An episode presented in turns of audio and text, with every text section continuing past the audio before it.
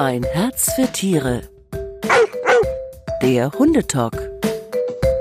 Hallo und herzlich willkommen zu unserem dritten Podcast von Ein Herz für Tiere, der Hundetalk. Mein Name ist Manuela Bauer und ich begrüße zum Thema Notfall Magendrehung Dr. Peter Skapell. Er ist Fachtierarzt für Chirurgie der Tierklinik Oberhaching bei München. Hallo, Herr Dr. Skapell. Schön, dass Sie für mich Zeit haben. Hallo, ich grüße Sie. Bei unserem ersten Telefonat dachte ich kurz, Ihr Name wäre Skalpell. Das wäre ja eigentlich der perfekte Name für einen Chirurgen gewesen, oder? Ja, in der Tat. Ich werde öfter damit verglichen, aber es liegt auch nahe. Vielleicht bleibt es damit besser im Gedächtnis, ich weiß es nicht. Viele Zuhörer wissen wahrscheinlich gar nicht, was eine Magendrehung genau ist. Was passiert denn genau bei einer Magendrehung? Bei einer Magendrehung äh, wird bildlich gesprochen in Wirklichkeit auch der Magen um seine eigene Achse gedreht.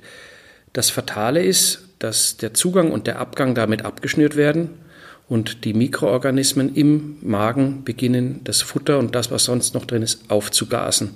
Und damit entsteht eine lebensbedrohliche Situation. Es drückt der immer größer werdende Magen auf die Lunge und nimmt Platz im Bauch weg. Es werden die Hohlvenen, die von hinten kommend den, das Herz mit Blut versorgen, die werden abgedrückt und es entsteht ein ganz schwerwiegender Schock, der bei Nichtbehandlung auch relativ zügig zum Tod führen kann. Entsteht der Tod dann durch ein Kreislaufversagen? Ja, das Kreislaufversagen ist meistens dominanter als die wirkliche Problematik durch die Bakterien und durch die Aufgasung. Letztendlich äh, kriegt der Körper nicht genügend Blut und das ist das, was schneller ist. Beides ist tödlich, aber das ist der schnellere Weg.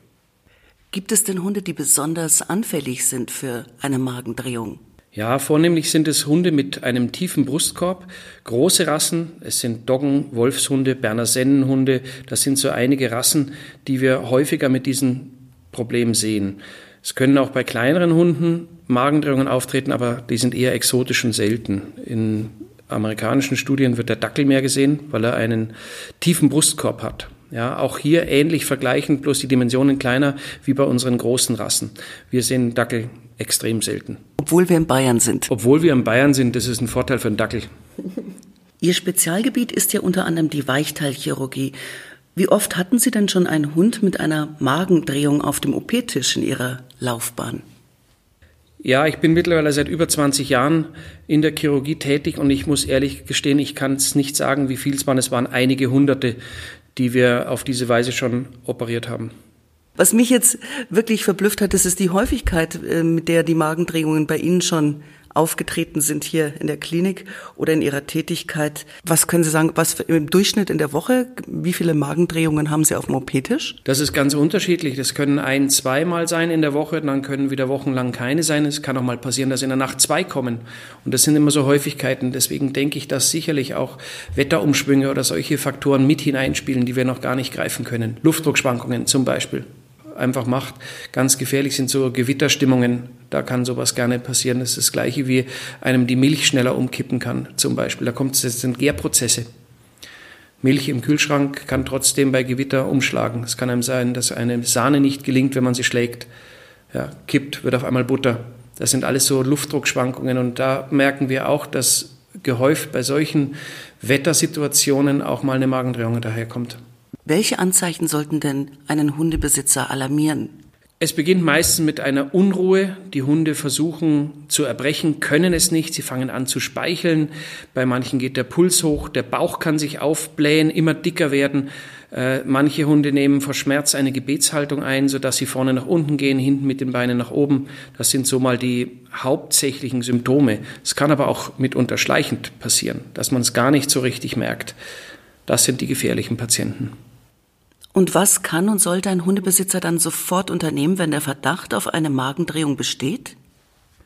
Im Prinzip kann hier nur ein Tierarzt helfen, der auch dafür ausgerüstet ist, zur Not operieren zu können. Äh, die Magendrehungen ereignen sich meistens nachts, sodass man auch hier über eine Notfallmannschaft verfügen muss, um diesen Patienten helfen zu können.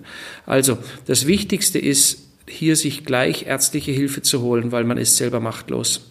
Naja, das ist jetzt natürlich ein Problem, wenn Sie sagen nachts, vielleicht schläft der Besitzer schon und wieso kommt es überhaupt nachts am häufigsten vor? Warum das nachts am häufigsten vorkommt, dafür gibt es eigentlich keine wissenschaftliche Erklärung. Man braucht aber meistens keine Angst haben, weil die Hunde werden so unruhig und wecken den Besitzer. Also die machen auf sich aufmerksam, die haben ein massives Problem. Die Besitzer erzählen ihnen das dann, dass die so unruhig werden und sie aufwecken, ne? Ja, ganz genau. Diese Meldung kriegt man eigentlich dann immer. Und oftmals sind die Besitzer dieser Rassen, die dafür in Frage kommen, eigentlich ganz gut informiert und melden sich schon telefonisch an und haben den, äußern bereits den Verdacht einer Magendrehung. Ist die Klinik hier 24 Stunden besetzt? Ja, wir haben eine 24-Stunden-Bereitschaft über das ganze Jahr und die ist abgesichert noch auch dann mit, einer, mit einem chirurgischen Hintergrund, wo wir solche Notoperationen auch vornehmen können. Und wie läuft dann eine Behandlung ab, wenn der Verdacht auf Magendrehung besteht? Das erste ist, dass man versucht, den Kreislauf zu stabilisieren. Es wird ein venöser Zugang gelegt und eine Schockinfusion gegeben. Und man kann dann, wenn der Magen sehr stark aufgegast ist, dann auch diesen durch die Haut hin abgasen. Das schafft Erleichterung, weil die Druckverhältnisse im Bauch verkleinert werden. Dann macht man ein Röntgen in aller Regel und sieht dann ein klassisches Bild einer Magendrehung und dann hat man dann seine Diagnose gesichert und kann zur Tat schreiten. Das Weitere ist dann, dass alles für eine Operation vorbereitet wird und in der Operation wird der Bauch eröffnet, der Magen äh, mit einer Sonde abgegast und zurückgedreht in die normale Position. Dann müssen andere Organe mit überprüft werden. Nicht selten kann äh, an der Milz ein Schaden entstehen, weil ganz einfach die Blutgefäßversorgung, Magen und Milz sehr eng miteinander äh, zusammenhängt und die Milz wird bei dieser Aktion mit abgedreht bei manchen Fällen und da kann es zur Thrombosierung von Milzgefäßen führen, das zur Folge hat, dass dann auch eine Milz zum Beispiel entfernt werden muss im ungünstigsten Fall. Aber Hunde kommen auch gut ohne eine Milz klar. Wenn das Ganze passiert ist, dann wird äh, der Magen in der richtigen Position an der Bauchwand befestigt und der Bauch wieder verschlossen. Wenn Sie sagen, Sie hatten hunderte von Fällen, waren da besonders dramatische dabei und konnten Sie immer helfen? Ja, da erlebt man im Laufe der Jahre eine ganze Bandbreite von sehr äh, unkomplizierten Fällen, aber auch sehr komplizierten Fällen. Beeindruckend ist, wenn man so einen Magen abgast und es vorher ein Patient war, der in Seitenlage war und der Kreislauf am Boden war, dass die manchmal sich sehr schnell erholen und dann wieder in einen guten operationsfähigen Status auch kommen. Also da gibt es sehr viele Gesichter dieser Erkrankung. Leider kann man nicht immer helfen. Es kann zum Abschnüren der Magenblutgefäße kommen und dadurch zum Absterben von Magen Schleimhautgebieten. Es kann äh, nach der Operation durch die Freisetzung von Giftstoffen aus den Bakterien auch noch zu Herzrhythmusstörungen kommen. Das kann noch bis 72 Stunden nach der Operation auftreten. Deswegen müssen diese Patienten auch danach gut überwacht werden.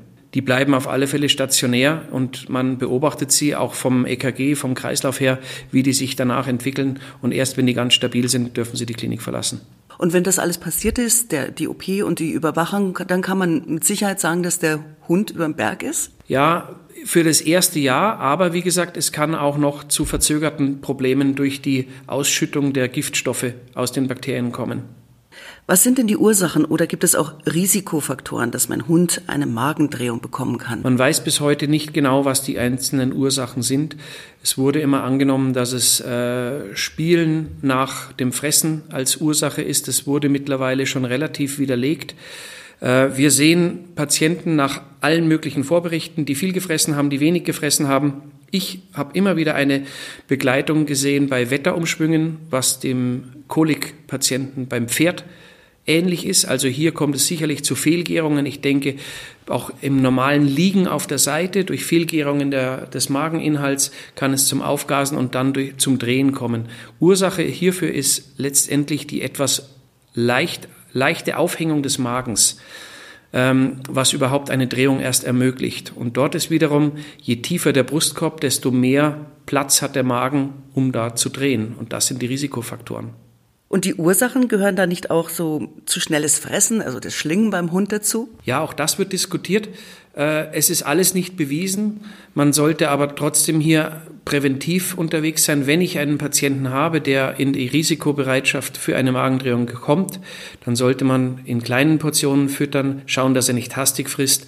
Man kann irgendwelche große Bestandteile zum Beispiel in einen Futternapf tun, dass er mehr spielerisch an das Futter kommt und nicht in großen Mengen das Futter in sich hineinschlingt.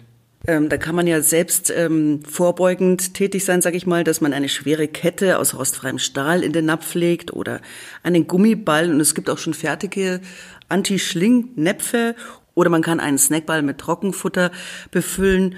Ähm, ich habe gelesen, bei familiärer Vorbelastung Gibt es auch präventive OPs? Ja, zum einen kann man hier den Hund trainieren, dass er wirklich in kleinen Portionen frisst. Da kann man etwas machen. Nichtsdestotrotz kann ich das Risiko der Rasse nicht außen vor lassen.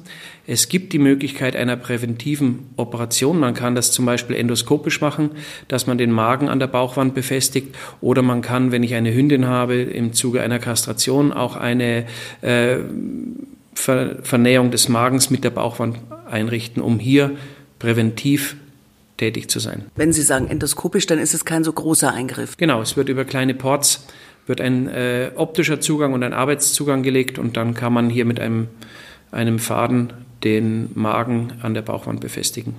Ja, vielen Dank, Herr Dr. Skabell, für das Gespräch. Haben Sie im Anschluss eine OP noch heute? Momentan nicht geplant, aber man weiß nie, was kommt. Sind Sie in Bereitschaft? Nein, aber es kann im Moment jetzt noch äh, Bedarf sein. Ich weiß nicht, was im Moment unseres Interviews gerade passiert ist.